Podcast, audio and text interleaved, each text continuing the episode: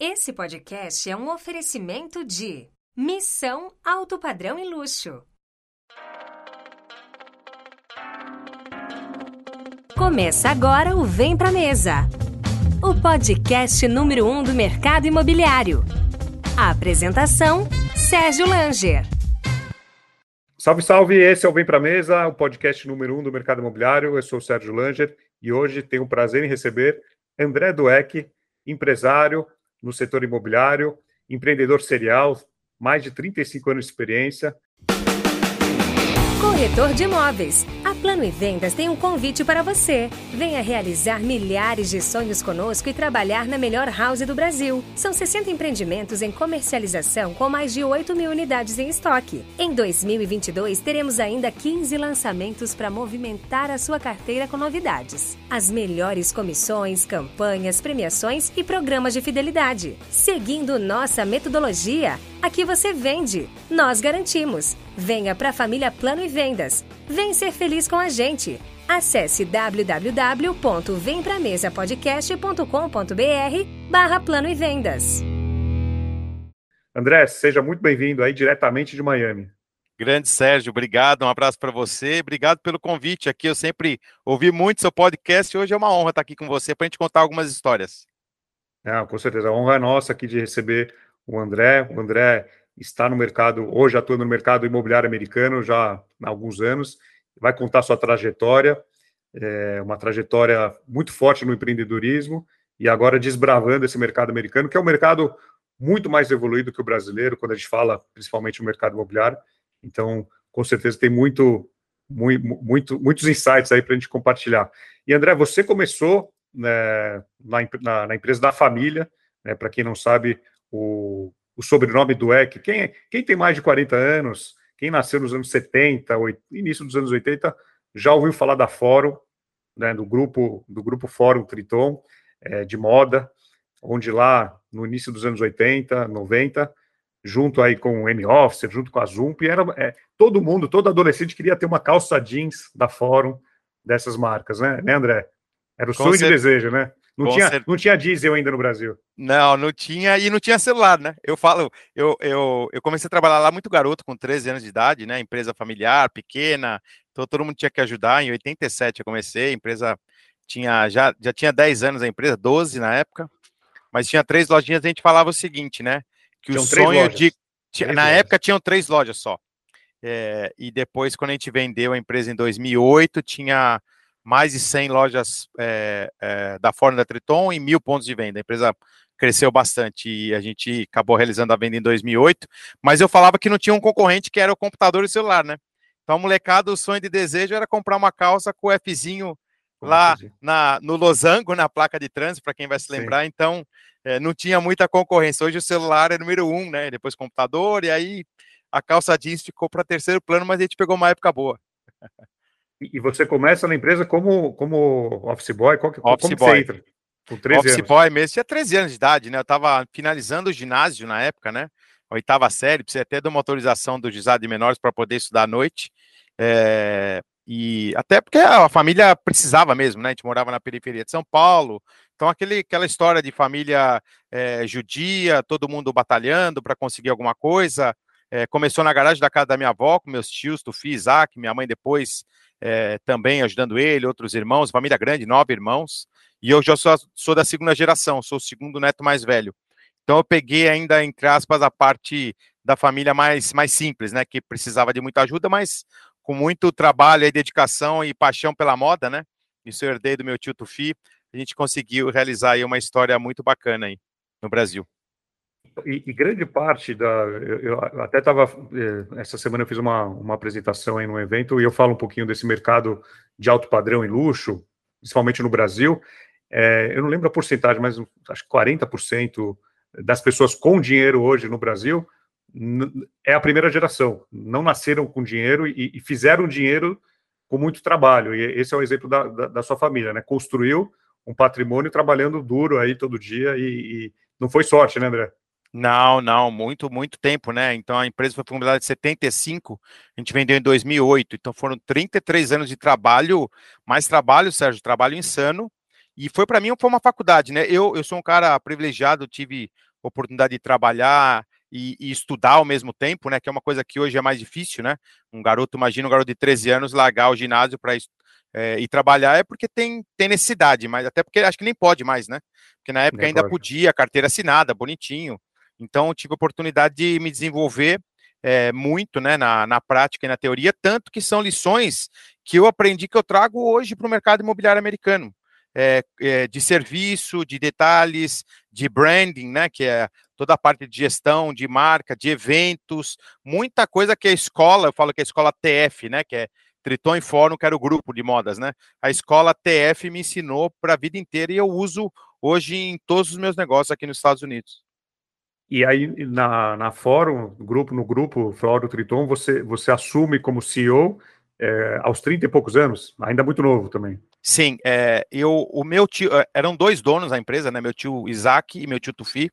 O meu tio Isaac, pouco conhecido, porque ele cuidava mais da parte das fábricas e da parte do business, né? Área financeira, administrativa, e o Tufi, que, que, que é o cara mais conhecido aí na mídia, né? O estilista, o criador, é, design, cara do marketing é, tocava essa parte mais de produto. Então, eu trabalhei muitos anos na área do Isaac, né? Que eu sou formado em administração de empresas, fiz uma pós-graduação em negócio, MBA também. Então, fui, entre aspas, preparado para trabalhar nessa área porque ninguém da família queria.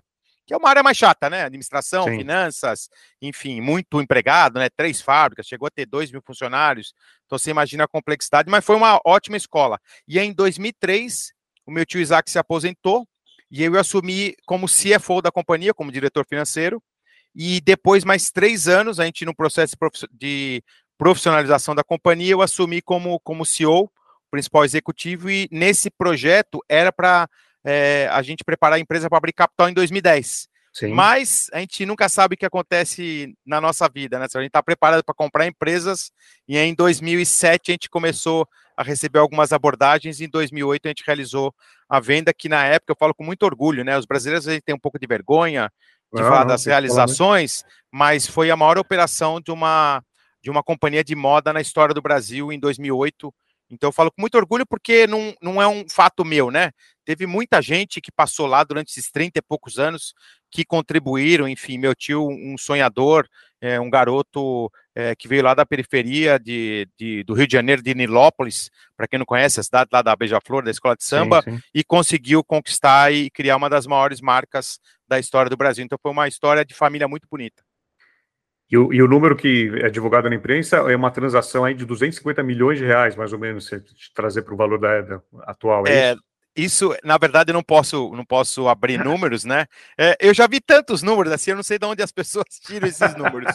mas, mas, posso, posso falar que foi um valor bem considerável aí, é, que foi para remunerar aí todos esses anos de, de dedicação aí, principalmente do Tufi, né? Que foi o criador, e na época que me deu a empresa, ele era o único sócio.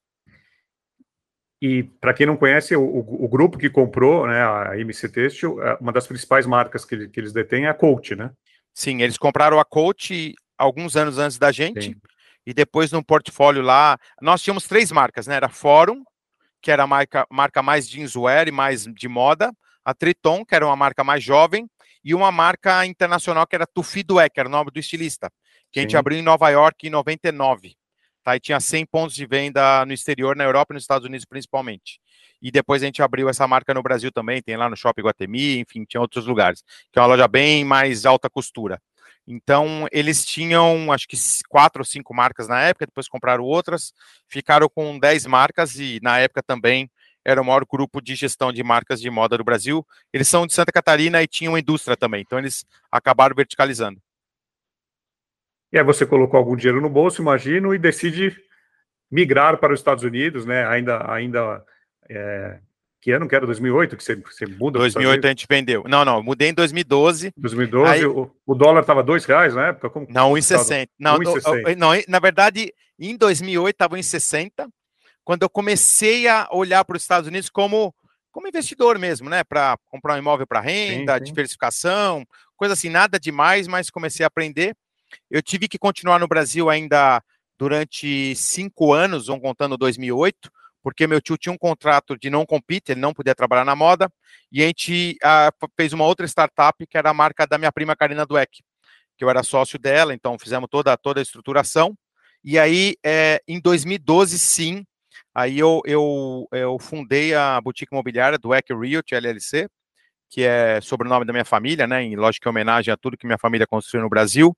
E começamos uma história do zero aqui de novo. Fez 10 anos agora, dia 18 de maio de 2012. E aí, em dezembro, eu mudei para cá. Eu tinha um sócio que tocava a empresa, né? No começo. E eu morava ainda no Brasil, ficava indo e voltando. E aí, no final de dezembro, eu decidi mudar com a família para cá. Então, vai fazer 10 anos agora. Agora, por, por que você decide é, criar um negócio imobiliário, montar uma imobiliária? Da onde foi essa da onde foi essa motivação? Bom, eu venho do ambiente criativo e de inovação, né? A moda, cada dois, três meses você está atrasado. Então, é, eu sempre fui muito curioso, apesar de ser formado na área administrativa, financeira, de negócio, mas eu sempre tive esse olhar, olhar da minha família de, de olhar diferente, de criar, de, de tentar fazer alguma coisa que ninguém está fazendo. E nessas minhas experiências como vamos falar assim, é, investidor aqui, não era um grande investidor, mas comprava um imóvel aqui, vendia outro ali, outros amigos também, antes de ter a do Eck Realty, né? É, eu percebi que tinha uma lacuna no mercado de uma boutique de luxo. Porque muita gente fala o conceito de boutique, né? Então, é, é, e se confunde muito com a moda, né? Quando você fala boutique, você lembra da moda e depois para outros mercados, boutique financeira, boutique imobiliária, boutique de negócios, enfim mas eu, eu senti que tinha uma, uma lacuna grande de um negócio que fosse pequeno, mas que prestasse um serviço como os private bankings fazem no Brasil, né? Que hoje até tem os family offices, que são mais comuns, mas na época não era muito comum. E a gente começou a ter esse tipo de serviço quando a gente vendeu a Fórum. A gente fundou uma, uma ronda de investimentos, que eu era sócio do meu tio Tufi, e eu comecei a ver que o trabalho deles era o seguinte: eles queriam ter poucos clientes e clientes bons, mas eles faziam tudo. Então eu, eu peguei tudo que eu aprendi na moda e no mercado financeiro e aí trouxe para o mercado imobiliário, que era uma coisa que não tinha muito aqui. Tinha muita imobiliária com vários corretores, é, vendendo em várias áreas, mas a gente especializou no serviço. Então, o imóvel era a última coisa que a gente falava. Era commodity, porque basicamente, até aqui nos Estados Unidos, o cliente já vem muito é, esclarecido, né? Tem as ferramentas aí, o Zillow, realtor.com, então ele já chega, chega, basicamente ele já sabe muito. Então a, a consultoria imobiliária, ela virou commodity. Então muita gente faz, porque o cara vai lá, se especializa numa área, num imóvel, sim, num prédio, sim. num condomínio, acabou. Mas não o resto, que foi o que eu fiz para mim. Foi planejamento financeiro, planejamento tributário, planejamento pré-migratório, planejamento familiar, trust de sucessão. Então, todas as coisas que eu fiz para mim, para mudar de país, a gente começou de uma certa forma, oferecer para os clientes, através de parceiros, lógico, né? Advogados, contadores, consultores, até private bankings, né? Para fazer essa, essa gestão. E aí o imóvel virou por último. Então, a hora que a gente entrou no mercado, então imagina o seguinte, que você é um corretor de imóvel e eu também sou.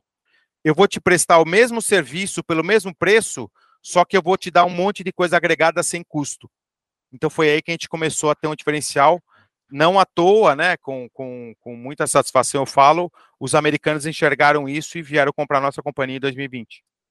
Calma, calma, já vamos chegar nisso. Agora, é, o, o mercado, o mercado que vocês atuam hoje na, na não sei se só Miami ou Flórida, eu estava lendo aqui, são mais de 100 mil corretores, é isso?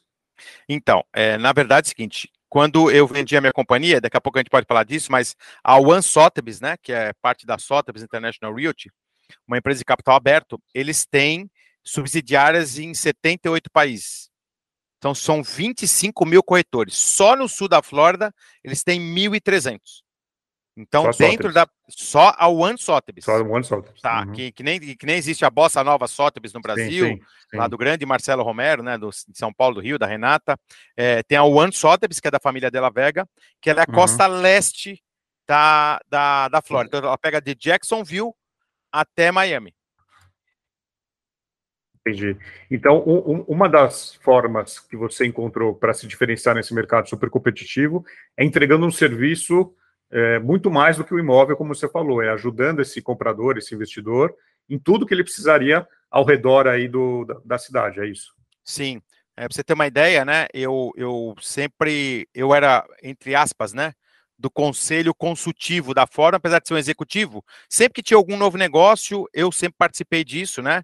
É, meu tio não, não tinha formação, não tem até hoje, né? Formação de negócio ou de administração.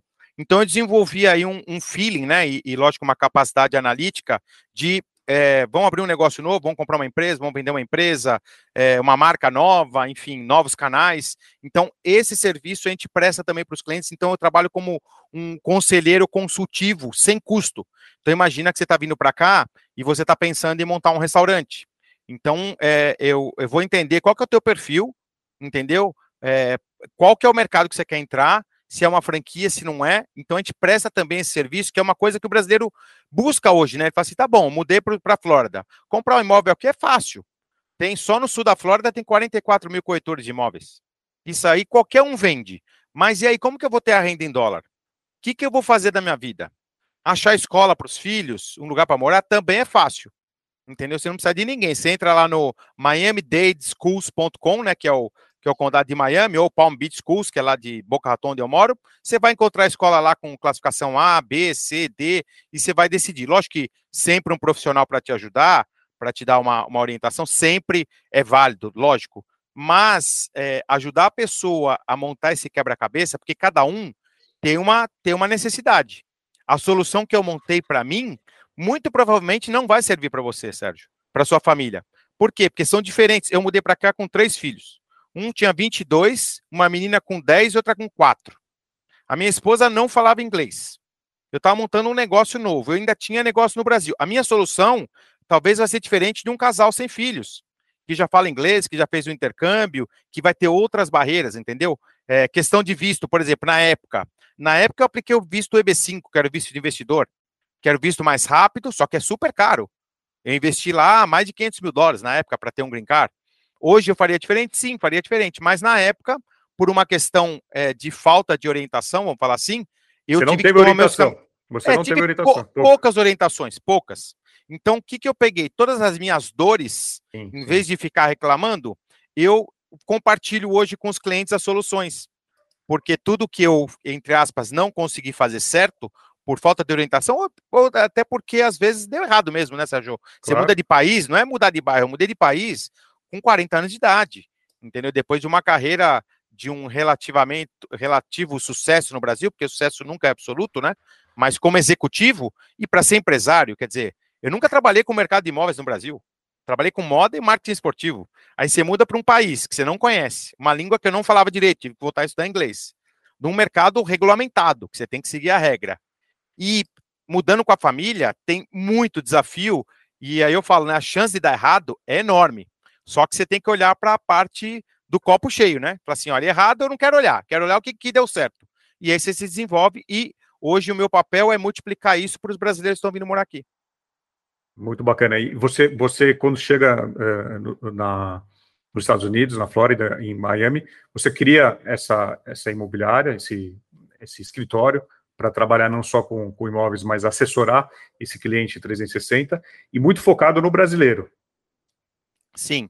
É, uma coisa, né, é, Sérgio, muita gente me pergunta, né, fala assim, pô, por que que você deu certo aí, né? Fala assim, olha, não, não tem uma resposta, né? Porque dar certo é muito relativo também, né? Tem gente que vem para cá, arruma lá um emprego razoável e vai ser talvez às vezes mais feliz do que eu, porque a felicidade também é, depende de cada um. Mas o que que eu, o que que eu fiz, né? Por que que eu montei isso? Eu fiquei pensando, para assim, o que que o meu networking todo o conhecimento que eu tenho no mercado de brand, de moda, de gestão, de consultoria de negócios, eu consigo fazer um negócio nos Estados Unidos que eu não perca isso. Porque você não pode falar assim, olha, eu vim para os Estados Unidos e deixei minha vida do Brasil para trás. Quem fala isso, cara, tá jogando a tua vida no lixo.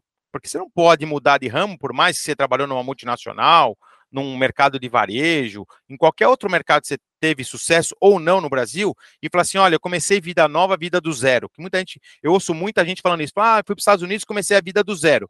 A não ser um jovem que veio para cá com mil dólares no bolso e, e, com todo respeito, né? Vai trabalhar em qualquer coisa porque ele não tem nada a perder. Então, se der certo, legal. Se não der certo, ele volta para o Brasil, aprendeu inglês e teve uma experiência. Mas não era o meu caso. Então, eu, eu pensei muito em o que, que eu conseguiria linkar da minha experiência e do meu networking, que foi construído de uma maneira muito natural. Eu, eu, nunca nem fiz networking, porque eu era o cara super low profile no Brasil, né? Cuidava da área financeira, não aparecia tal, é, para montar nos Estados Unidos. E daí é, eu achei essa solução. Eram duas coisas que eu tinha pensado na época: uma locadora de carro de luxo, que eu adoro carro, sempre tive envolvido com automobilismo, ou uma boutique imobiliária. Mas a boutique imobiliária me, me, me saltou aos olhos, por quê? Porque você trabalha com o sonho das pessoas. Então, as pessoas estão mudando de país, legal. O carro também se trabalha com sonho? Também. Mas é uma coisa que o cara vai lá, aluga teu carro, tá de férias, vai embora. Você ajudar uma família a se estabelecer num outro país e você vê, depois de alguns anos, aquele negócio dar certo, Sérgio, não é 3% de comissão. Eu nunca olhei para a comissão. É você olhar e falar assim: olha, eu fiz o bem por uma família que veio para cá. Então, nesses 10 anos, é, aqui é muito público os números, né? A gente está é, tá completando agora 2 mil imóveis comercializados e, e, aproximadamente 500 famílias desses 2 mil que vieram para cá, não só famílias brasileiras, né? Teve famílias de outros estados, principalmente depois da pandemia, né? Muita gente da Califórnia, de Utah, de Nova York, Chicago, Washington e do México também, que a gente começou a atender bastante. Você vê que essas famílias estão bem estabelecidas, porque daí a, a, o teu crescimento do teu negócio, ele é orgânico, porque imagina o seguinte, Sérgio, eu mudei para cá. Muitos amigos meus tinham a vontade. O que, que eles ficaram fazendo? Olhando, fala assim, deixa eu ver se o André vai dar certo. Putz, o André deu errado, vai falar, pô, tá vendo, André? Você é louco, cara. Você era CEO aqui de uma baita companhia, já sabia que da família. É, por que, que você foi arriscar? Não precisa. Como, como fui chamado de louco? Realmente era um risco. Entendeu? Hoje eu olho para trás e falo, caramba, eu fui meio louco mesmo, né? Mas o louco assim, é com, com os pés assim, bem, bem no chão, sabe? Bem humilde. Falei, olha, não, eu não sou do EC aqui, porque no Brasil do EC tinha uma certa é, é, notoriedade, né? Pelo meu tio, lógico. E aqui o americano me chamava de duck, né? De pato, não sabia nem falava do EC. Então eu tive que, que começar do zero mesmo. Então, é, a partir daí, eu comecei a olhar e falar assim: quando o meu negócio começou a ir bem aqui, a família bem estabelecida, porque também não adianta nada o negócio ir bem e a família infeliz. Esquece, claro, você vai voltar. Claro. Então, o meu foco era, era, era a adaptação da minha família e os negócios ia ser uma consequência. A hora que tudo começou a se encaixar, depois de um ano, dois, amigo meu começou a vir para cá para morar. Falou assim, ó, oh, André, se você conseguir, eu também consigo. Falei, lógico que você consegue, vamos lá, vou te ajudar. E aí vai trazendo o outro. Nem todos deram certo, né? Porque não, é, aqui eu falo que é uma guerra, é uma, desculpa, uma, uma terra de guerreiro mesmo, né? Mas a gente, o objetivo é esse, né? Quanto mais pessoas vierem para cá, porque é a única coisa que a gente sente falta, né, Sérgio? Do Brasil, um país maravilhoso, um baita lugar. Eu, eu trabalhei em São Paulo 27 anos da minha vida, baita lugar para você empreender, para você trabalhar, para você crescer, se desenvolver, ganhar dinheiro. Não é que eu mudei para Miami porque falar, não, olha, São Paulo tá ruim, eu não consigo me desenvolver, não consigo crescer. Não é nada disso. Foi uma opção pessoal minha e dar uma oportunidade para minhas filhas, porque eu nunca tinha morado fora do país. Como eu, como eu comecei a trabalhar muito jovem, numa empresa e, e, a família era muito humilde, né? Minha mãe nunca teve oportunidade de me pagar nada, nem escola particular, nada, nem uma, intercâmbio, nem, nem, nem entrava essa palavra na minha casa, entendeu? E eu queria isso para minhas filhas, né? Que eram pequenas ainda na época. O meu enteado, que é como se fosse um filho para mim, eu dei isso de presente para ele quando tinha 18 anos de idade, foi morar no Canadá, voltou outra pessoa para o Brasil, e eu queria que minhas filhas tivessem a mesma oportunidade. Então, foi um conjunto ali de, de é, vamos falar assim, necessidade pessoal delas, a minha necessidade de morar fora do país, com um negócio que eu gostava, que eu sempre gostei, que é comercializar imóveis e principalmente é, ajudar as famílias nessa mudança. E, André, ano passado, 2021, você e sua equipe venderam 103 milhões de dólares. É isso, isso. com ticket médio de um milhão cada imóvel, um milhão de dólares. Exato. É, Como na... você disse, o, o, mercado americano é, é, tudo muito transparente, né? Acesso Sim. a dados, então são informações Sim. públicas. Sim, exatamente. Aqui é, é, Eu sei porque eu fui numa, numa reunião uma vez com um americano, pra, a gente estava negociando um listing, né? E aí a gente colocou lá a apresentação com os números todos, né? Aí ele falou assim: falou assim, ó, quem me diz que esse PDF aqui é verdadeiro? Eu falei assim: olha, é, realmente você deve receber muitos PDFs, eu até entendo, né? Não estou te conhecendo só hoje. E eu sugiro que você digite o nosso nome do Eclara Group no grupo One Sotheby's Ranking. Vai aparecer lá, empresa de capital aberto. Tem que aparecer. Aí apareceu lá, é, do Eclara Group, time número 6 da, do sul da Flórida, vendeu 150 milhões, a gente vendeu, 103 foi sold, né? Que são as transações que foram finalizadas no ano passado. E, o, e os outros 47 milhões ficaram pendentes, que começaram em janeiro, fevereiro, uhum. março, e tem coisa para frente também que é pré-construção. Então, é, é, a gente tem muito orgulho né, desse número, porque não é um número meu, não é um número só da minha sócia, a Carolina Lara, né, o Lara do Duec Lara, mas é de um time todo, né? Que a gente desenvolveu porque é, nenhum deles era corretor da nossa equipe. Ah, isso é legal falar. Nenhum deles nenhum, era corretor. Zero, zero. A gente vieram criou de outras, vieram outras, outras áreas, áreas, e muitos deles a gente convenceu para tirar a licença porque tinham potencial de, de qualidade do serviço, do atendimento, logicamente o networking. Então a gente desenvolveu, tem advogado na nossa equipe, tem arquiteto, minha sócia é arquiteta, o marido dela que trabalha com a gente na área comercial, de imóveis comerciais e negócios também é arquiteto, tem é, publicitário na nossa equipe, tem gente do ramo farmacêutico, tem gente executivo da área de café, então todos tiraram a licença do zero. Então a gente fala que a gente criou, né, nossos do Eclara Group filhos, né, os filhos do Eclara Group. Qual que é o tamanho da, da equipe do ano passado? Quantos executivos tinham? Dez, dez pessoas. Uma boutique, pessoas. realmente. Não, uma boutique. Uma, uma boutique. E, e, e, como funciona a licença para trabalhar na, na Flórida, Miami? Como, quanto tempo, quantos meses? É difícil? Como, como, que, é, como funciona? Olha, já foi mais fácil. Hoje está um pouco mais difícil, que eu acho certo, porque é, no Brasil eu tenho muitos amigos corretores, né? E eles, assim, eles me falam uma coisa que me, eu fico um pouco triste, né? Falam assim, ah, o cara que deu errado na vida vai lá tirar a licença de corretor. Sim. Eu fico triste, porque você... Tá melhorando, tá... era assim, é, tá melhorando. É, mas a coisa é a seguinte, não pode ser uma última opção, né? Porque o que eu aprendi, né? Até um amigo meu que tinha um dealer da Mercedes, aí eu vou te falar o um negócio da licença. Ele tinha um dealer da Mercedes e investiu lá X milhões de dólares, sem funcionários, não sei quanto investimento lá para ter o estoque de peça de carro, tal, tal, tal. E o lucro líquido dele no final é um pouco mais do que a gente fez em 10 pessoas, sem um, um dólar de investimento. Lógico que a gente investiu em marketing, em desenvolvimento pessoal, mas a gente não tem ativo. Então, eu falo assim: olha que negócio que a gente tem, né? É uma capacidade intelectual, um serviço que você tem um investimento baixo, logicamente que a carga de trabalho é muito alta, né? Porque depende muito do, do teu dia a dia, né? Assim como médico, como advogado, como um dentista. Não dá para você, não dá para um médico chegar e falar assim, ó, oh, gente, ó, faz aí qualquer um. Não, tem que ser alguém com o teu perfil. E a licença hoje, ela é um pouco mais, vamos falar assim, mais difícil ou menos fácil como era, mas se você estudar, se dedicar, em 30 dias você tira. Faz a prova, faz o curso na escola, pode ser online, a, a pandemia ajudou também isso, não muita gente fez online depois você faz uma prova na escola, passou, aí você faz a prova do estado, né? Que é uma prova mais técnica e mais complicada pessoalmente mesmo, né? Então aí você tira a, a prova do estado que só vale para a Flórida. Então cada estado tem uma licença independente. E se você tiver um cliente é, que queira comprar um imóvel, sei lá, em Nova York, em São Francisco, você faz uma parceria com alguém hoje da sua rede da, da, da, da One Sotheby's. Sim, sim. É, isso foi uma grande vantagem, foi um dos motivos que a gente vendeu a companhia, porque eu tenho muitos amigos, por exemplo, vai, eu gosto de poker. Muitos amigos foram morar em Las Vegas são profissionais. E aí não conseguia atender eles. Por mais que eu adorava ir para Las Vegas, mas como turista. Então hoje a gente tem a Las Vegas Sotheby's. Eu tenho meu parceiro lá, então eu faço toda toda a captação do cliente e coloco na mão deles. Vendemos, é, por exemplo, em Santa Bárbara, na Califórnia. Eu gosto muito da Califórnia, fui para lá muitas vezes, mas não conheço Santa Bárbara. A gente vendeu uma das casas mais caras de Santa Bárbara no passado, se nunca fui. Por quê? Porque peguei o melhor broker local. Vendemos em Paris, vendemos na Itália, vendemos na Inglaterra, é, enfim, é, em Bahamas, em vários lugares que tem a Sotheby's, que essa é a vantagem de estar numa marca global, né? Desde que você use, use, né, essa rede de relacionamento. Não é só mandar um e-mail lá e falar, estou com um cliente é você também entender que os mercados são bem diferentes, assim como é o Brasil e os Estados Unidos. Né? Sim, com certeza. E aí veio a, a, a venda para One Sotheby's, um dos principais grupos aí, imobiliários do mundo.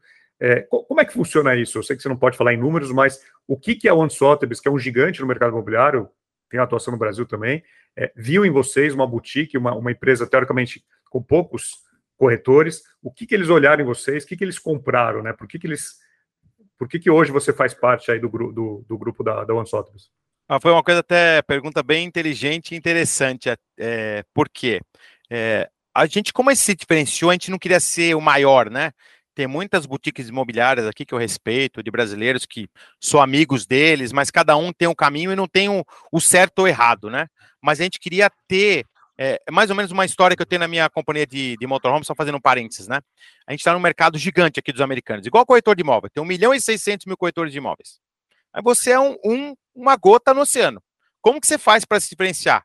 Com alguma coisa que você preste um serviço que as pessoas reconheçam.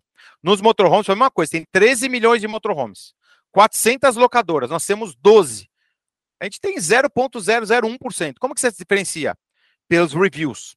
Então, você pega hoje, fazendo paralelo do Eco Motorhomes, que eu tenho dois sócios que tocam a operação, mais 10 sócios investidores, a gente focou, falou assim, olha, a gente quer ser a companhia número um em reviews no Google, no Facebook, no Yelp e no, no TripAdvisor. São as ferramentas de review, né, de, de depoimentos dos clientes. Sim, sim. E aí o que acontece? O americano olha muito isso. Respeita muito isso. Isso. Na Dweck Realty foi a mesma, a mesma estratégia. Na verdade, eu comecei a estratégia antes na Dweck Realty, que foi em 2012, e depois a Dweck Motorhomes em 2015. Falei assim, olha, como que a gente vai se diferenciar? Pelo serviço. Então a gente tem que ser cinco estrelas. Tem que mirar em 105 estrelas, mesmo que seja 4.9, então igual você quando está na escola, entendeu? Você pode ser um aluno nota 7, que você vai passar de ano, ou você querer ser nota 10. A opção é tua, o preço é o mesmo. Você senta lá na cadeira, a, a mensalidade do, dos alunos, do teu filho, das minhas filhas, era igual. Uma vai ser nota 7, outra vai ser nota 10. Quem se dedicou mais vai chegar mais perto do 10. Eu sempre foquei nisso, né? Então, eles enxergaram que, que os nossos reviews e todo mundo que eles conversavam sobre a gente, eles depois falando isso para nós, né? É, as pessoas falam assim, putz, tem um grupo de brasileiros vocês precisam conhecer. Pô, os caras prestam baita serviço, energia boa, pessoas do bem, entendeu? Me ajudaram nisso, coisa que, pra você ter uma ideia, a gente ajudou muito cliente que não comprou com a gente por um motivo, sei lá, na época das eleições, né, que são quando dá os ciclos aí de subida do dólar. Teve em 2014, a gente perdeu uma meia dúzia de clientes por causa da eleição. Por quê? Porque quando, quando é, foi reeleito, independente de ser de esquerda ou direita, né? Porque eu estou aqui na sim, terceira sim, eleição, sim. já teve a esquerda no Brasil, já teve a direita, mas o dólar dispara.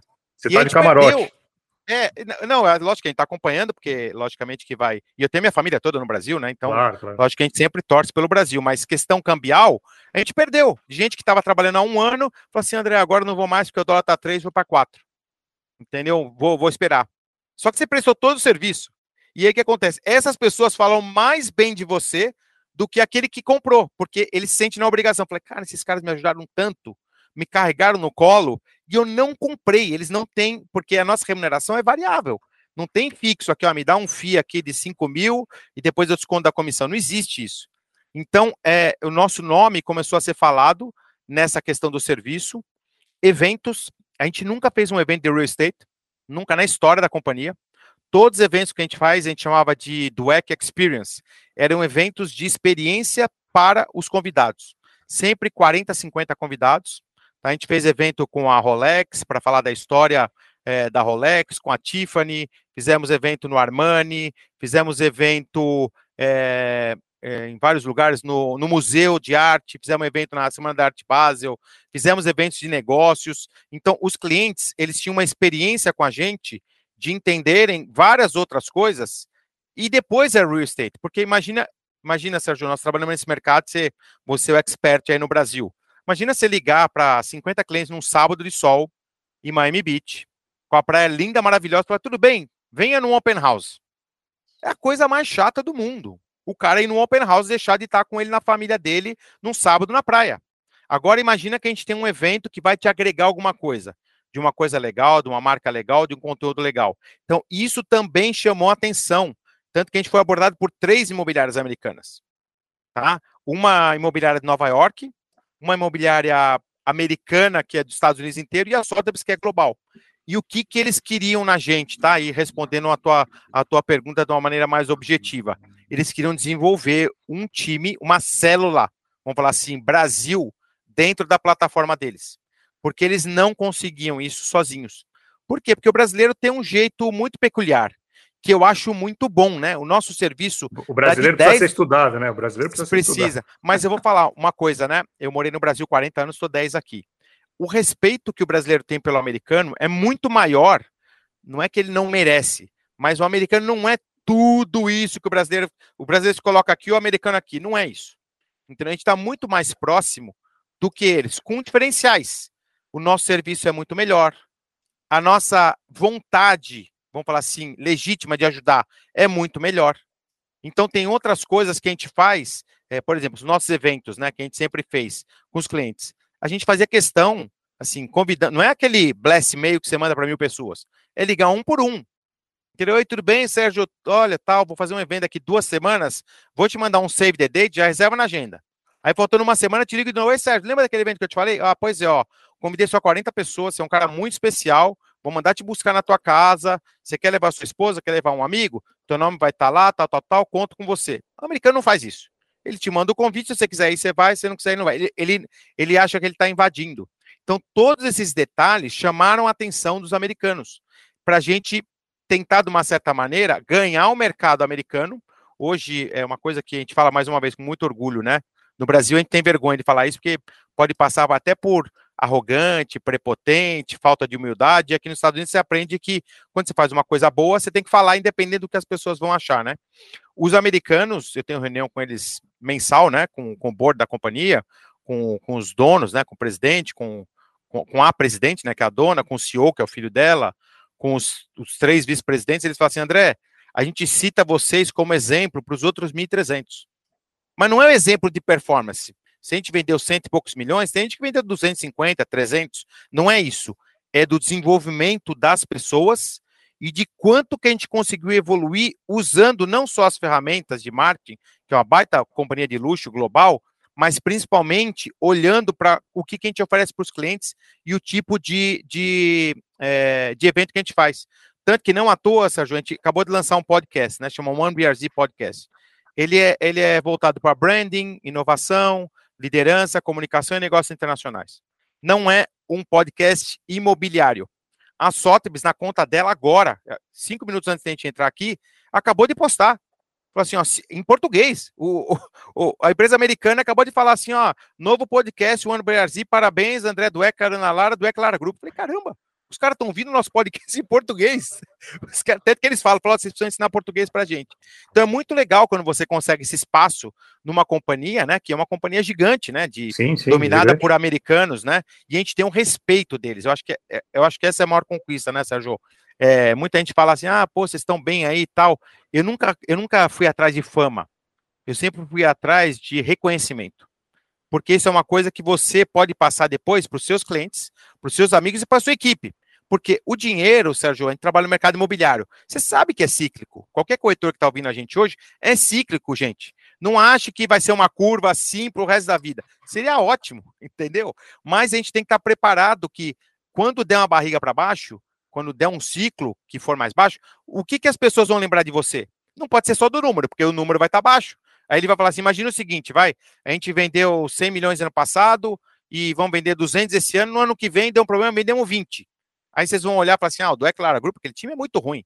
Pô, vendeu 200, outro vende 20? Não. O que você tem que lembrar? Fala, pô, esses caras são bons, deve ter acontecido alguma coisa, pois prestam bastante serviço, ajudaram um monte de gente, os eventos que eles fazem são legal, o branding que eles criaram é legal, o social media, o, o, o ambiente. Então, é isso que a gente constrói entendeu? Uma gestão voltada para pessoas, seja com a equipe interna da Sotheby's, na Dom Sotheby's, seja com o nosso time, né, que é pequeno, e principalmente com nossos clientes e amigos. Eu ajudo muita gente, Sérgio, que comprou imóvel com outras pessoas. E o cara me liga.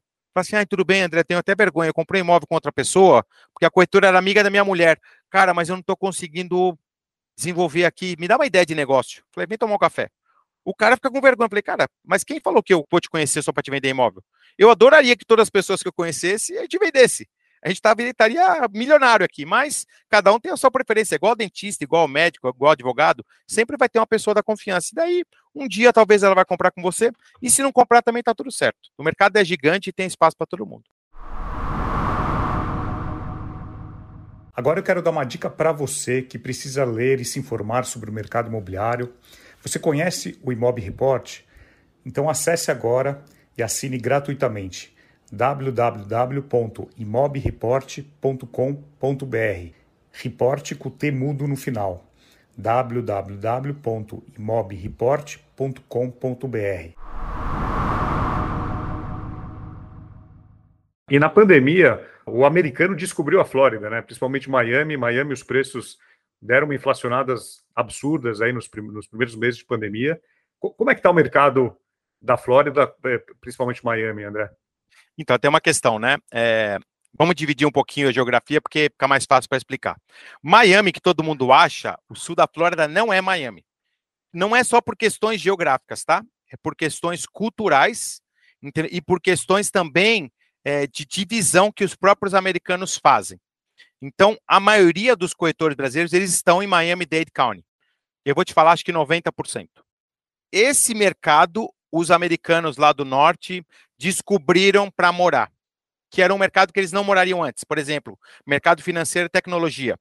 Veio muita empresa do, do Silicon Valley, lá de São Francisco, foi lá para a região de Wynwood, ali, Design District, está criando um novo mini Silicon Valley, que é empresas startup tecnologia.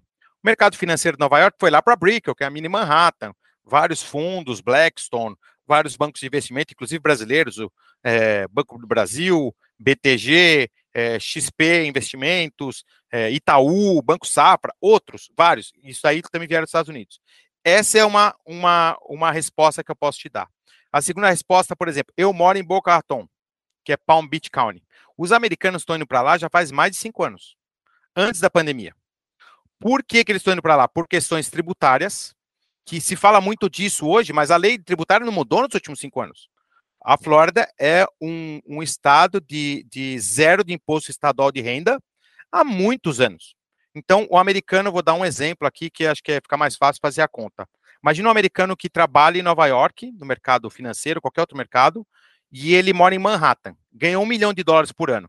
Ele vai pagar 37% de imposto federal, todo mundo vai pagar, com exceção de, de dois estados, talvez, de Delaware e do Alasca, que não tem imposto, tá? Mas ele vai pagar os 37. E ele vai pagar 8% de imposto estadual, do estado de Nova York, que muita gente também confunde, né? Mais 4% do imposto da cidade de Nova York e Manhattan. Então ele vai pagar, lógico que não é essa conta, né? Mas como se fosse 50% de imposto. Para a Flórida, ele faz a conta e fala assim: pô, peraí, eu vou economizar 120 mil dólares, que esses 12 eu não vou pagar.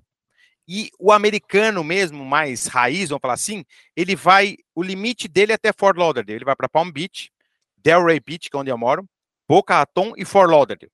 Então, esse americano, que não é da indústria financeira ou tecnologia, já está vindo para o sul da Flórida há muitos anos. Na pandemia, aumentou, aumentou. Eu moro num condomínio de 700 casas. 65% dos moradores são de New Jersey e New York. 65%. 65%. Então são 500 casas. Eu sei porque eu jogo poker com eles lá.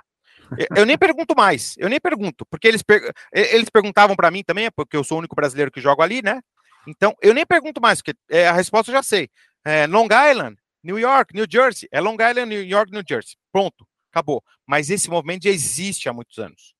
Em Boca Raton, em Palm Beach, em Fort Lauderdale e em Delray Beach. Miami, eu concordo com você, que é uma coisa que é, até ouvi muitos podcasts seus de, de, de, profissionais que moram aqui, mas eles são profissionais que são especializados só em Miami. Então, Sim. eles sentiram mais essa, esse êxodo pós-pandemia. Lógico que também a gente sentiu, mas a gente já vem, já vem é, é, vendo esse fenômeno desse êxodo fiscal, vamos falar assim, há já há pelo menos uns cinco anos. Agora, o que que, retra... o que, que refletiu isso no, em, em, preço aí? Te, teve uma, um aumento substancial em valores aí? Tem, tem, por, por, por alguns motivos, né? Então vamos, vamos pegar, vamos, vamos sair um pouco da, da esfera imobiliária. Miami, agora no mês passado, acabou de receber o certificado de 11 restaurantes com a estrela Michelin, que são os restaurantes mais, vamos falar assim, recomendados do mundo e, logicamente, os mais caros. hora que vem isso, você fala assim, pô, por que está vindo 11 restaurantes mais caros? Por que estão vindo tantos museus? Por que estão vindo tantos fundos de investimento? Por que estão vindo tantos espetáculos? Por exemplo, eu fui na Fórmula 1. Uma coisa absurda. Era o segundo ingresso mais caro do mundo, Sérgio. Só perdia para o Grande Prêmio de Mônaco. Ingresso para você ficar em pé era 600 dólares. Sentadinho era 1.300, 1.400 dólares. Absurdo. Então, mas tinha 400 mil pessoas no fim de semana. Falei, caramba, então peraí. Caro não tá, se vendeu tudo. Então, esse movimento veio para tudo. Então, se tem restaurante Michelin que custa lá 100, 200 dólares por pessoa e tá cheio, tem mercado. Se tem eventos de Super Bowl que veio para Miami, Copa do Mundo vai vir para Miami. Então não foi para Orlando, não foi para Tampa, outros lugares têm estados tão bons quanto cidades grandes. Por quê? Porque eles vão conseguir capitalizar mais. E aí vem a sequência ao mercado imobiliário. Porque se vem esse perfil de consumidor, entre aspas, ele inflacionou o mercado. Sim. Por quê? Porque para eles, o nova iorquino, eu tenho na, no meu condomínio, né, que é um condomínio de classe média alta, vamos falar assim, O nova-iorquino que vendeu uma casa, um apartamento lá de 2 milhões, de 3 milhões, é um apartamento pequeno, ok, em Nova York, dependendo até co-op, né? Que, é, que não é nem um, um, Ele não tem nem o título né, do apartamento, sim, ele sim, tem o direito de uso. Isso, dos cooperativos, é. é. E ele compra uma casa de 5 quartos, 400 metros quadrados, por 2 milhões, num baita condomínio, e fala: caramba, eu sou rei aqui. e aí, se alguém pedia, isso na pandemia, tá? Pedia 2,5 e fala: ah, também tá barato. Só que essa loucura já acabou, já passou. Essa loucura de, das compras emocionais e irracionais já não tem mais. Agora tá, o preço está se ajustando no preço certo. Não vai cair, sim, mas sim. essa loucura do cara pedir 20, 30% a mais e vender, não tem mais. É, eu estava conversando exatamente isso com, com, com o Thiago Granato, meu sócio aqui na missão, Alto Padrão Luxo, falando sobre, sobre a Fazenda Boa Vista, que é um condomínio de luxo ao lado aqui de São Paulo, que realmente no, no, no período de pandemia foi um absurdo o que valorizou, mas agora está realmente se equalizando, voltando ao patamar normal, não vai cair, mas não vai ser aquela procura insana e um monte de corretores querendo trabalhar naquela região. Hoje ficaram realmente os especialistas lá e quem era aventureiro que estava lá é, realmente só para surfar na onda voltou para a cidade de São Paulo. E, e, falando um pouco sobre, sobre o, outras paixões que você tem, você citou o motorhome, você citou o automobilismo, você já foi comentarista da SPN, conta, conta é. rapidamente esse fato aí. Na verdade, quando eu comecei a trabalhar na empresa lá na Fórum, meu sonho era ser piloto. piloto. Só que, imagina, cara, eu era o po pobre querendo praticar o esporte mais rico. Não, não vai fechar a conta, né? ainda, ainda eu falar, pô, caramba, eu podia jogar futebol lá, né? Pega um, um tênisinho lá, um que chute, uma bola dente de leite e dá tudo certo. Mas eu gostava do automobilismo, né? Desde a época do Emerson Fittipaldi, que eu sou de 73. Acompanhei a época do Emerson, do Piquet, do Senna, depois Fórmula Indy, né? Principalmente, com Emerson, Boesel, Gugelmin, é, enfim, outros pilotos, Tony Canaan, Hélio Casner, todos sou dessa geração aí, 80, 90. E aí eu consegui. Luciano do Vale, saudoso Luciano, Luciano do, vale. vale. Trabalhei com o Luciano do Vale. Tive Trabalhou a honra de trabalhar com ele numa, nas 500 milhas de Indianápolis em 2010. Foi muito legal, no, no, no, numa classificação, num treino de classificação. E aí e eu parei de. Eu comecei a correr em 92 de kart, de brincadeira, mas daí comecei a arrumar os, os patrocinadores tal. Sempre gostei muito dessa parte institucional, né? De, de relacionamento, de marketing.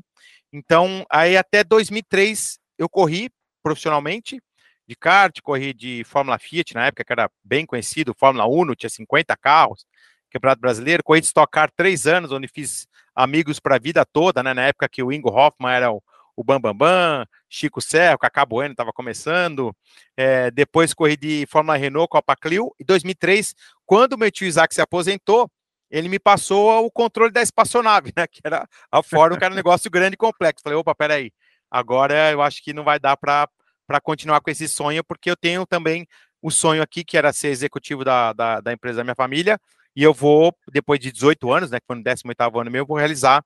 Então aí eu foquei nisso, só que ainda em 2009 eu fui convidado pela ESPN para ser comentarista como ex-atleta, e fui assim como freelancer, aí gostaram do meu trabalho, eu já conheci os pilotos, as equipes, tinha uma certa experiência. Fiquei lá na ESPN 2009 e 2010, depois trabalhei no Band Esportes, é, até 2013, ainda quando eu estava morando aqui, ficava indo e voltando, e, e trabalhei por, por vários, eu fiz 600 transmissões de automobilismo, é, ao vivo e, e gravadas, né, para mais de 30 categorias. Então foi uma coisa que foi muito legal, que me ajudou a desenvolver essa, essa área de comunicação, né, porque eu era um cara de escritório, é, área financeira, era o um cara que falava pouco, tinha pouco relacionamento com as pessoas, né, era mais um cara de número, então me ajudou a desenvolver essa minha essa minha habilidade que eu nem sabia que eu tinha. Muito bom. E, e o motorhome, como, como que veio essa, essa, essa ideia aí de, de montar uma, uma empresa focada nisso? Então, o motorhome foi uma saga, porque quando a gente, a gente, né? Quando eu decidi mudar, a minha família ninguém queria. Nem minha esposa, nem minhas filhas, nem meu enteado, minha mãe, que, que Deus que Deus a tenha, mas também não era muito a favor. Meu pai já estava um pouco doente na época, mas também falou: olha, você vai atrás do teu sonho, mas não, não, eu não tinha, não é nem que eu não tinha unanimidade, eu, eu acho que era eu, meu pai me dando um pouco de força e o resto tudo contra. Então aí nessa, eu tive que negociar, como, como um bom judeu, né? Tive que negociar com a família, falar assim, pô, vamos lá, mas o que, que você quer? Então a minha mulher falou, ah, putz, se a gente for para lá, eu quero conhecer a neve, porque eu nunca vi a neve. É. Aí minha filha, que tinha 10 anos, queria um iPhone. E no Brasil, enfim, jamais é, é, daria um iPhone para ela no Brasil por questões óbvias, né? É, daí ela fala, ai, pai, quero um iPhone. Putz, iPhone é que era mais barato. Aí a minha pequena fala, ai, pai, meu sonho é passar o Natal na Disney. Ela tinha quatro anos. E o meu, e o meu enteado fala assim, ah, meu sonho é, é esquiar de, de snowboard. E eu falei, e o meu é andar de motorhome. Então, vamos fazer o seguinte, vamos fazer tudo junto.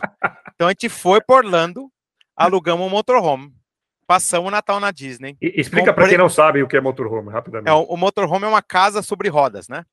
Então é... é, um, é, no Brasil chamam de como chama o motorhome? Então, tem trailer, de... trailer, tem trailer, trailer e tem motorhome. Tem as duas é. coisas. Ah, são o coisas trailer, diferentes. É, o, tra é, o trailer é um, é, um, é um tipo de motorhome, só que você puxa ele com uma caminhonete, com outro carro mais, é, vamos falar assim, mais pesado, né? O motorhome não, você dirige ele, pode ser um ônibus, pode ser uma van, mas ele vai, a casa vai junto com, com o carro, vamos falar assim. E é completo, né? Com cozinha, com banheiro, com, com quarto, com, com tudo que você pode imaginar, com sala, televisão. E aí a gente fez essa viagem. É, logo que a gente chegou na primeira semana aqui nos Estados Unidos, fomos lá para Canadá do Norte e o motorhome era horrível, o serviço inexistente e a experiência foi incrível. E eu falei, caramba, motorhome ruim, serviço, os caras não entendiam o telefone, eu cheio de dúvida, falava inglês bem ruim, e a experiência foi incrível, ficou aquilo na minha cabeça. Mas eu não quis mexer com isso, porque eu tinha acabado de montar a imobiliária, imaginei, família mudando para cá. Então, aí depois de três anos, eu convenci um amigo meu de comprar um motorhome junto. Sim. E a gente começou alugando para pilotos de kart. E aí voltou automobilismo na minha vida. Levava no cartódromo, e aí, vai ter coisa esse final de semana? Quer alugar meu motorhome? Ah, quero. Nunca me esqueço, meu primeiro cliente foi o Jean-Luca Petekov, que é um piloto brasileiro que bateu na porta da Fórmula 1, mas não deu certo. É, ele parou de correr faz um ano, está correndo na Stock Car hoje. Ele foi o primeiro cliente, ele andava de kart, ele tinha 10, 11 anos de idade, o pai dele era meu vizinho, alugou. E aí, eu fui buscar o motorhome na outra semana, tinha um venezuelano que eu conhecia, falou, só, esse motorhome é teu? É. Onde você vai com ele? Falou, ah, vou levar embora, aluguei pro, pro, pro Fabrício Petekov. Ele falou, não, deixa aqui, já aluga para mim. Eu fiquei três semanas com o motorhome alugado na pista. Aí eu olhei pro meu sócio e falei, meu, tem um negócio aqui. Nós prestamos um serviço bom, a gente leva e traz, o motorhome tá limpinho, o motorhome é bacana, a gente faz o treinamento e fica no telefone quando o cara tem dúvida. E aí começou a história da Dueco Motorhomes, a gente começou essa empresa com 10 mil dólares. 5 mil cada um e, e financiamos um motorhome. Hoje temos 12. 12. 12. 12. Estamos chegando quanto, agora quanto, em... custa, quanto custa um motorhome para comprar, mais ou menos? Então, a gente trabalha no mercado premium e de luxo. Mais tá. uma vez, né? Aquele conceito de branding, boutique. Nosso motorhomes é na faixa entre 80 e 300 mil dólares, cada um. Cada um. Cada um. Então, o que vocês entregam também é muito mais do que só o motorhome, é, é um serviço embutido aí de leve trás, está sempre limpo. Então, sim, sim. Esse, esse diferencial, de... esse diferencial você procura trazer para qualquer empresa que você tem. Qualquer um. Por quê? Porque é a única coisa que você não pode ser copiado, né? Porque você vai ser copiado, você vai lá e muda. Porque prestar, ah, eu presto um serviço premium. O que significa isso? O serviço premium para mim não é igual para você. Ah, eu presto um serviço cinco estrelas. Eu vou lá e escrevo no meu Instagram. Serviço cinco estrelas. Eu não sou hotel para ter lá a classificação cinco estrelas para alguém me homologar. O que eu tenho é um review. Então, é, a gente presta, para você ter uma ideia, a gente dá uma, uma assistência na, na sugestão de roteiro de viagem, todos os aplicativos. A gente dá um treinamento para o cliente explicando botão por botão. Foi a primeira empresa a fazer um test drive, que era, a gente fez uma pesquisa no Instagram mesmo, Sérgio. 90% das pessoas falaram assim que tinham sonho de, de viajar de motorhome, mas metade responderam que não faria porque tem medo de dirigir. Falei, vamos fazer um test drive.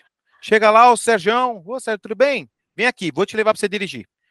Você vai dirigindo, eu vou do lado, te explico como funciona, reação, curva, freada, como manobra, o que você tem que olhar, o que você não tem que olhar. Você senta no, freio, no, no, no, no eixo dianteiro, a traseira é muito longa, tem que esperar um pouquinho para virar. E aí você sai de lá mais relaxado. E aí a gente começou a crescer baseado em reviews, né? Realmente, conforme eu já falei, nas plataformas e muitos repeaters, né, que é como os americanos chamam, que são muitas indicações e clientes voltando. E aí o mesmo conceito da Dweck Realty a gente implantou na Dweck Motorhomes com uma pequena grande diferença, Sérgio. Não temos concorrentes brasileiros como tem no mercado imobiliário. Entendi. E, e, André, a gente está gravando agora em agosto de 22. É, acabou de acontecer, acho que semana, semana passada, um evento grande aí no mercado americano em Las Vegas, que é o IMAN, um evento que acontece duas vezes por ano. E, e muito eu acompanhei remotamente e, e, eu tenho alguns amigos que foram presencialmente. Muito do que se conversou lá foi sobre uma possível e uma iminente crise global para 23. O, o que, que você ouve aí? O que, que fala? O que, que você comenta aí dentro da, da OneSot sobre crise? Como, qual é a perspectiva aí para 23? Ah, eu vou falar, eu vou dar duas respostas, tá? Uma corporativa, que é da, da companhia, Sim. e a outra é o que eu penso, tá? Tá. Quem morou no Brasil, na nossa época, passou por tanta moeda, tanta tablita, plano, congelamento de preço, plano Collor que tomou todo o dinheiro de todo mundo, hiperinflação. Cara, isso daí vai ser nada perto do que pode acontecer no mercado americano. Então, eu não tenho medo. Nenhum, zero, Sérgio. Então, eu, eu enfrento qualquer problema que vai ter de uma maneira muito positiva, porque são nessas crises, eu, eu só me tornei o profissional que eu sou hoje, porque eu trabalhei no mercado no Brasil que eu peguei umas três, quatro moedas, planos mirabolantes do governo, congelamento, é, é, confisco de dinheiro, tudo que você sabe, Sérgio, que quem é da nossa idade, aí, de próxima a 50 anos de idade, passou. Isso me fez ser um profissional mais forte. O americano tem que estar tá preocupado mesmo. Porque a inflação bateu 7% aqui, os caras estavam chorando. Chorando, Sérgio. Eu vi gente falando assim, ai, caramba, 7%. Eu falei, que 7%, cara? Eu trabalhei com 80% ao mês, ao mês, não é ao ano. Então, a gente tem uma capacidade adaptativa e de criar soluções para os problemas muito maiores. Tá? Então, essa é a minha resposta do que eu penso, tá? Se vier uma recessão. Tá? Segunda coisa aqui que eu penso, se vier uma recessão. O mercado, Sérgio, ele é muito grande. Se vier uma recessão, quem que vai ser afetado primeiro? Os profissionais mais fracos. Por quê? Porque ele vai arrumar desculpa falar assim: ah, o mercado está ruim, parei de vender. Ah, o mercado, olha, despencou o preço, ó, tem muito foreclosure, que é quando o banco toma, né, do mercado, olha, meus clientes não estão conseguindo pagar, o juro subiu, ele vai arrumar 10 desculpas para mostrar o fracasso dele. E eu vou pensar ao contrário, falar assim, peraí, então vou ter menos concorrente. Então eu tenho que trabalhar mais e oferecer mais serviço. Na Ford a gente pegou várias crises, várias crises. E o meu tio, que é um gênio, não é porque é meu tio, não, um cara que, que eu admiro muito, né? Talvez é, é, é o meu maior guru de vida. Nas crises, era o cara que mais crescia. Pra caramba, todo mundo chorando e o cara rindo.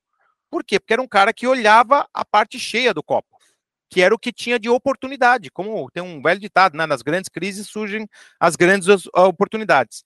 O mercado americano, e aí respondendo a tua pergunta de uma maneira mais estrutural, eles estão super preocupados.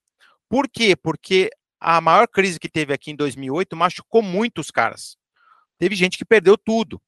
E aí a memória ainda é dessa geração, Sérgio. Então o cara tem 50 anos, que tinha lá 35, que viu a família perder tudo, ou ele perdeu tudo, ele tem medo. E aí qualquer cenário que, que que mostra, vamos falar assim, é, uma possível recessão ou problemas, ele já fica desesperado. Entendeu? Então, hoje, o que, que eu vejo no cenário é, é, internacional, não vou nem falar global, né? Porque global é, é um pouco uma palavra bem difícil de falar, porque a gente fala daqui, mas a, a Europa está com um problema seríssimo de energia e água que não tem nada a ver com a economia. Entendeu? A Europa não passou pela pandemia como os Estados Unidos passou.